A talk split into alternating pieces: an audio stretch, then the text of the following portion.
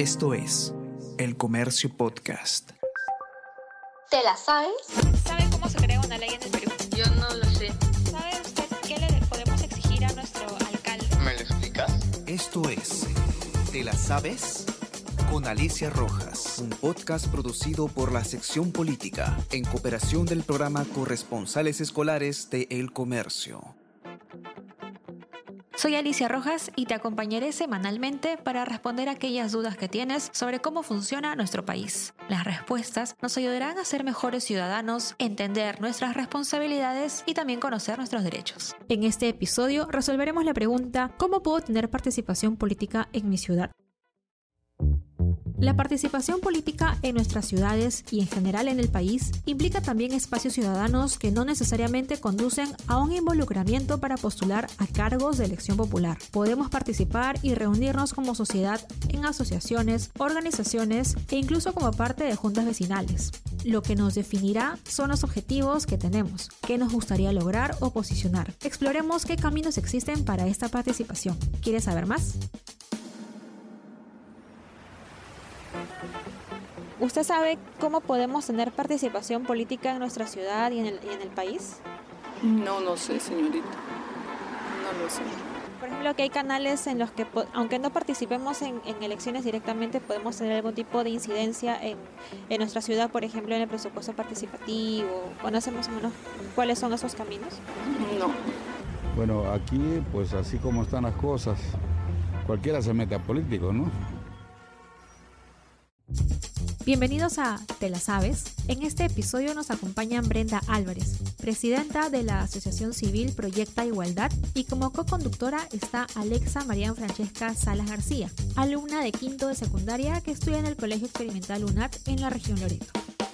A raíz de los acontecimientos recientes, me di cuenta de la falta de conocimiento sobre leyes, deberes y derechos que tiene cada ciudadano de nuestro país de nuestra sociedad en sí. Eh, para esto es necesario, en primer lugar, creo que leer la constitución política y hacer un análisis de la situación actual y cómo poder mejorarla.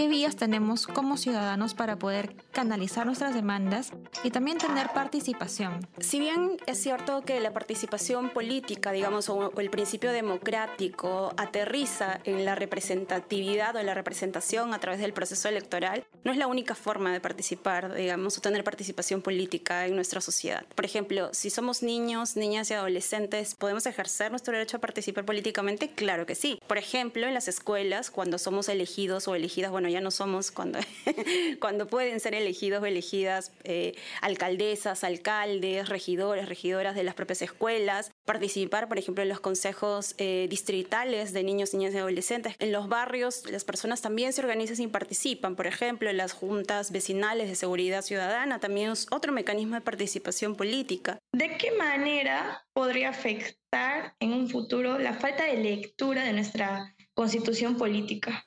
Eh, una gran pregunta la tuya, Alexa. Creo que es importante que todas las personas, desde, digamos, desde que sean niños, niñas, adolescentes, personas adultas mayores, puedan conocer en profundidad el contenido de la Constitución, el, el texto que organiza nuestra vida en sociedad, ¿no? Que no solamente lo organiza, sino además también señala cuáles son nuestros derechos, digamos, como personas, cuáles son las obligaciones, por ejemplo, de los poderes del Estado respecto a la protección de los derechos de las personas eh, ciudadanas.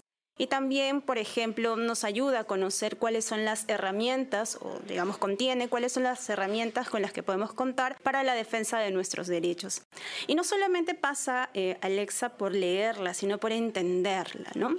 Por ejemplo, hay un contenido fundamental que muchas veces no lo no lo estamos interiorizando, no lo estamos entendiendo, ¿no? Como por ejemplo el derecho a la dignidad, la igualdad y no discriminación. Eh, ¿A qué lugares se pueden dirigir en caso se puedan organizar los chicos y las chicas en sus colegios eh, o, o, en sus barrios? ¿De qué forma pueden ellos expresar algún tipo de demanda que necesiten o que quieran alcanzar alguna sugerencia a sus municipios? ¿Cómo pueden hacerlo? Sí, un espacio importante es la escuela. ¿No? En las, las escuelas tienen, digamos, estos mecanismos de participación de elección de alcaldesas o alcaldes de los centros escolares. Es más, es muy, muy interesante además todo este proceso porque es casi un ensayo de cómo es que tendríamos que decidir cuando adquiramos el, ejercicio del derecho al voto, ¿no? ¿Por qué? Porque hay candidaturas que se tienen que inscribir, estas candidaturas tienen que hacer algunas promesas. Por supuesto que tienen que cumplirse, ¿no? Etcétera. Y luego hay un proceso electoral, ¿no? Eh, estas, digamos, estas representaciones estudiantiles lo que tienen que hacer es llevar un pliego de reclamos a las direcciones para que las direcciones puedan este, cumplirlas, ¿no? Entonces, ahí pues hemos, al menos yo he tenido la posibilidad de, participar o tener algún contacto con alcaldesas y alcaldes escolares que me parecen bastante importantes, la labor que hacen, ¿no? Porque es una labor de formación ciudadana también dentro de, digamos, las pequeñas esferas de socialización como es la escuela. ¿no? Eh, las escuelas también, digamos, eh, participan en un espacio más amplio de organización, ¿no? que es el Consejo eh, Distrital, digamos, o por distrito ya, de niños, niñas y adolescentes, que también hacen parte, digamos, de estos alcaldes o alcaldesas, digamos, escolares. ¿no? También hay, por ejemplo, organizaciones de niños y niñas que son trabajadoras, ¿no? porque, digamos, una problemática que no es ajena a las características de la de la infancia y adolescencia en el Perú es que los niños y niñas también trabajan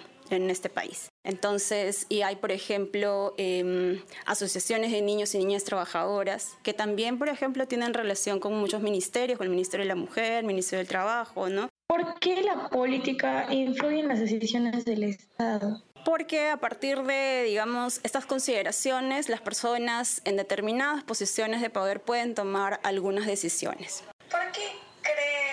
¿Por qué cree usted que nosotros como jóvenes y adolescentes no sabemos cómo participar políticamente y más que todo en nuestras propias ciudades? Yo creo que el mundo no está diseñado y sobre todo el Perú para los niños, las niñas y adolescentes. No pensamos en los niños, las niñas y adolescentes. Eh, por ejemplo, hay programas formativos, por ejemplo, sobre, no sé, los derechos básicos de la infancia y adolescencia, mm, bastante pocos, ¿no?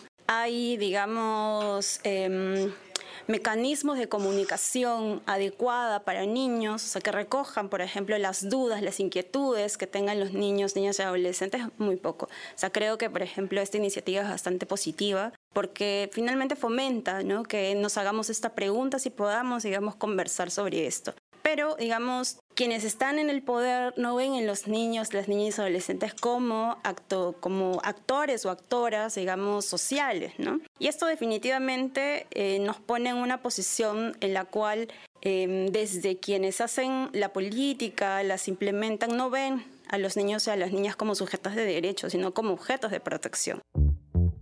Alexa, ahora que ya te la sabes, cuéntanos qué aprendiste hoy. Lo primero que debería hacer es investigar bien, es saber mis derechos, normas y deberes usando mi constitución.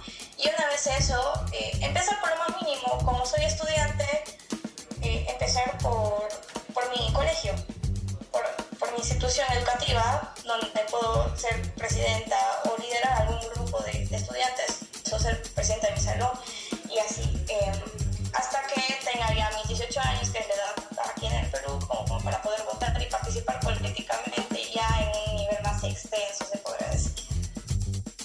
Los invitamos a seguir las redes sociales del comercio y mantenerse informados en el comercio.p sobre todas las novedades de la política en nuestro país. Y en el episodio del próximo lunes, ¿qué le debo exigir a los congresistas que representan mi región? Los y las esperamos. ¿Te la sabes? ¿Sabe cómo se crea una ley en el Perú? Yo no lo sé. ¿Sabe usted qué le podemos exigir a nuestro alcalde? Esto es ¿Te la sabes? Con Alicia Rojas.